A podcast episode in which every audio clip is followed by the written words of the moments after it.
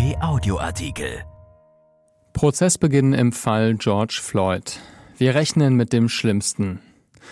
In Minneapolis beginnt am Montag der George Floyd-Prozess. Die Stadt hat sich seit dessen Tod verändert. Rund um den Tatort versuchen Aktivisten eine autonome Zone zu verwalten.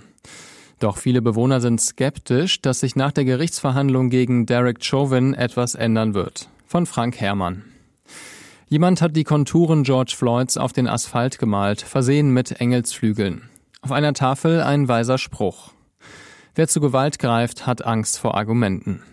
Auf der anderen Seite des Lebensmittelladens Cup Foods steht, um einiges bitterer, an der Wand, dass schwarz zu sein in Amerika eine lebensgefährliche Erbkrankheit sei. Blumensträuße, Teddybären, Buddha-Figuren und unzählige Kerzen. Der Schrein an der Stelle, an der Floyd starb, nimmt nicht nur den ganzen Bürgersteig ein, sondern die halbe Straße. Schräg gegenüber hat der Pfarrer Curtis Farrar Klappstühle auf den Parkplatz seiner Kirche gestellt, um an einem Sonntag im März zu zelebrieren, was er einen pandemischen Gottesdienst nennt. Samt Schlagzeug, Klavier, Gitarre, Trompete und einem Chor.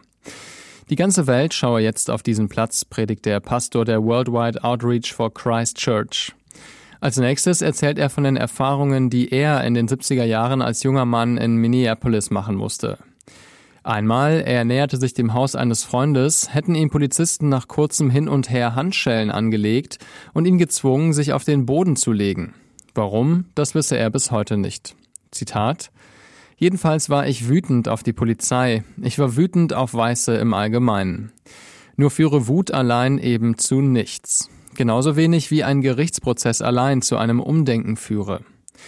Welchen Prozess er meint, das braucht der Geistliche nicht zu erklären. Seit drei Wochen steht Derek Chauvin, der Beamte, der am 25. Mai 2020 sein Knie acht Minuten und 46 Sekunden lang in den Nacken George Floyds drückte, in Minneapolis vor Gericht.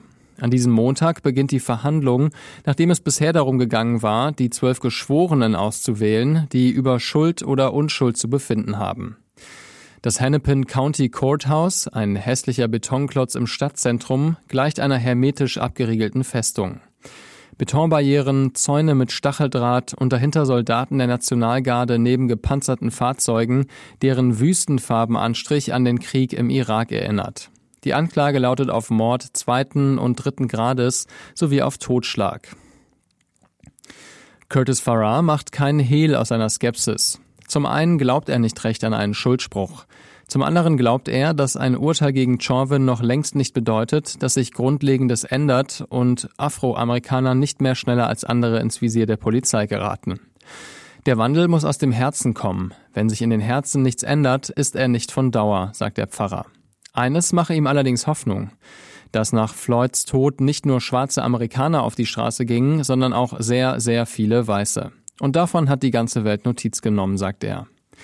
An der Straßenkreuzung vor Cup Foods, inzwischen nur noch George Floyd Square genannt, sind Weiße sogar in der Überzahl.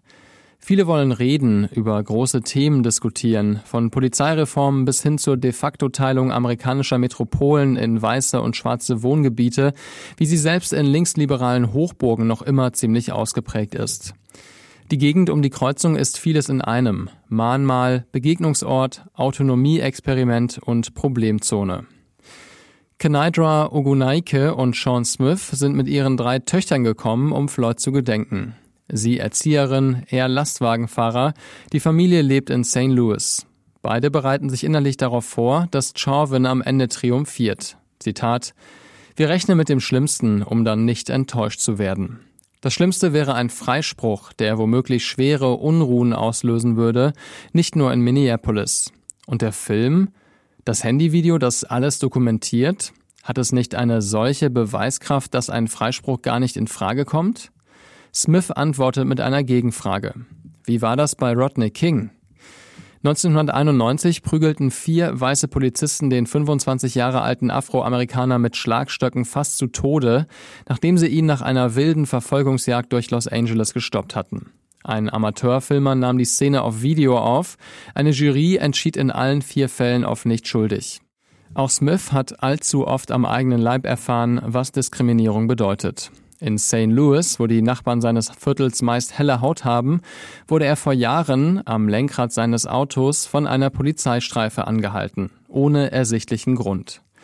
Was er hier zu suchen habe, wurde er gefragt, worauf er erwiderte, dass er hier wohne. Zwei Freunde, die mit ihm im Wagen saßen, wollten den Grund für die Kontrolle wissen. Ehe ich noch ein Wort sagen konnte, hieß es raus, hinlegen, Hände in den Nacken. Und dann lagen wir auch schon auf der Straße, wo vier Männer mit Knüppeln auf uns einschlugen. Das Vergehen, schwarz zu sein und Autos zu fahren, noch dazu im falschen Bezirk. Nicht etwa aufgebracht sagen sie das, sondern so, als würden sie nüchtern und zugleich resigniert einen Fakt konstatieren. Rodney King, die Schikane in St. Louis und eine Reihe von Grabsteinen, das alles lässt Sean Smith sagen, dass er sich im Fall Chauvin keinen Illusionen hingibt. Die Grabsteine haben sie eben besucht. 133 Tafeln aus Styroporplatten geschnitten, sieben lange Reihen auf einer Wiese nicht weit von Cup Foods. Es beginnt mit Emmett Till, dem lebenslustigen schwarzen Teenager aus Chicago, der im Sommer 1955 zu Verwandten in Mississippi fuhr. Weil er beim Anblick einer attraktiven weißen Frau bewundernd gepfiffen haben soll, wurde er grausam gelyncht. Die Mörder kamen ungestraft davon. Alle anderen, deren Namen auf den Grabsteinen stehen, fielen Polizistenschüssen zum Opfer, obwohl sie unbewaffnet waren. Jeder Kriminelle würde selbstverständlich verurteilt, wenn es so eindeutige Belege gäbe wie das Video, das Chauvin mit dem Knie auf Floyds Hals zeige, sagt Smith noch, bevor er sich verabschiedet. Zitat Bloß für die Polizei gilt das nicht. Was du mit deinen eigenen Augen siehst, ist dann angeblich nie die volle Wahrheit. An der Autonomiezone am Freistaat George Floyds, wie auf Postern zu lesen ist, scheiden sich die Geister. Die Rede ist von einem Quadrat aus Häuserblöcken, das an allen Seiten abgesperrt ist. Aktivisten kontrollieren die Zufahrten. Nur wenn sie die Eisengitter beiseite ziehen, die neben Betonhindernissen die Checkpoints markieren, dürfen Autofahrer passieren. Erklärtes Ziel ist es, Polizisten möglichst fernzuhalten. Was ohne sie geregelt werden kann, wird ohne sie geregelt. So geht zumindest die Theorie. Luke Callan, ein junger Weißer, ein Freiwilliger, der einen der Kontrollpunkte bewacht, begründet es mit der Eskalationsgefahr, die immer dann bestehe, wenn die Polizei eingreife. Der amerikanische Polizeibeamte von heute, spitzte er es zu, verhalte sich, als wäre es sein gottgegebenes Recht, andere Menschen zu töten. Für nichts anderes steht die weitgehende Immunität, die ihn vor Strafverfolgung schütze. Auch deshalb sei das Verfahren gegen Chauvin symbolisch so wichtig, denn es müsse eine Wende einleiten. Die, die, Sozialarbeiterin Monika Nielsen, 54, hat keine Freude mehr an dem Autonomie-Experiment. Sie hält es für gescheitert. In einem Leserbrief an die Zeitung Minneapolis Star Tribune hat sie sich ihren Frust von der Seele geschrieben. Sie lebe gern in dem Stadtteil, inmitten von Nachbarn mit unterschiedlichen Hautfarben, Lebenserfahrungen, religiösen Überzeugungen. Doch sie wisse auch, dass ein Fünftel der Nachbarn vergangenes Jahr weggezogen sei und dass ein weiteres Fünftel den Umzug plane.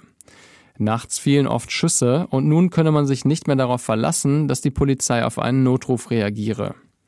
Am Samstag vor drei Wochen, es war der Anlass für Nilsons sorgenvollen Brief, wurde ein 30 Jahre alter Freiwilliger bei einem Streit in der autonomen Zone erschossen. Anwohner fuhren ihn nicht nur ins Krankenhaus, wo nur noch sein Tod festgestellt werden konnte, sie sammelten am Tatort auch die Patronenhülsen ein. Das Minneapolis Police Department, erst später verständigt, blieb außen vor. Revolution am Tage, Rückschritt in der Dunkelheit, fasst Monika Nielsen zusammen, was sie derzeit in ihrer Wohngegend erlebt. Dieser Artikel ist erschienen in der Rheinischen Post am 29. März und bei RP Online. RP Audioartikel. Ein Angebot von RP Plus.